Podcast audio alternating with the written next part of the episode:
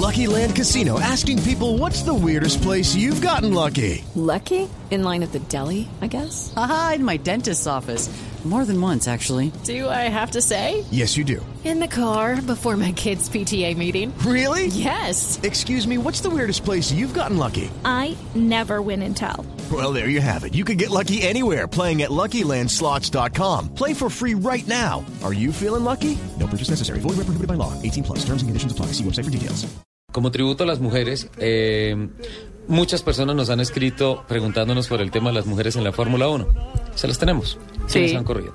Le tengo un top 5 rapidito. Un, ¿Sí? un rapidín. Sí, claro. La primera mujer corrió... No, un top 5 rápido, Lupi. ¿Yo qué En dije? 1958 corrió María Teresa de Filipis. Ajá. Debutó en el Gran Premio de Mónaco y después volvió a correr en Spa-Francorchamps en Bélgica. Ese mismo día debutó en la Fórmula 1 un tal Bernie Eccleston, que María Teresa de Filipis le ganó. Obviamente ella no alcanzó a estar en los puntos, quedó, eh, no sé en qué posición, pero sí llegó dos vueltas después del ganador. y, ah, pero lo hizo mejor que Bernie Eccleston, afortunadamente, porque Eccleston dijo, bueno, yo como piloto no, tal vez me voy a dedicar a los negocios, hoy en día es el gran magnate de la Fórmula 1. Número 4. Lela Lombardi. Uy, espérate, déjelo El, respirar. el es el uno y conteo. Lela Lombardi.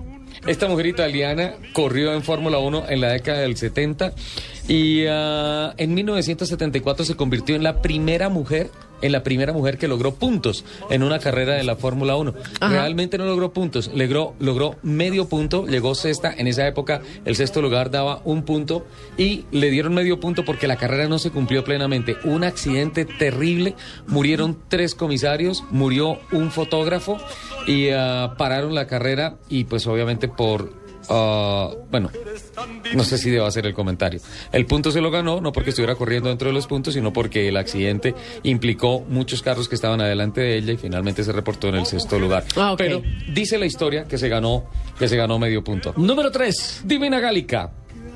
Divina Gálica, eh, pilota eh, británica, eh, no corrió con, ex- con éxito en la Fórmula 1, corrió con el equipo Hesketh en 1978, no logró clasificar para grandes premios, se retiró de la Fórmula 1, siguió corriendo, manejó camiones en Inglaterra y la última vez que hablé con ella fue hace como unos 8 o 10 años, era instructora de la, de la escuela de Skid Barber en ah, los Estados Unidos.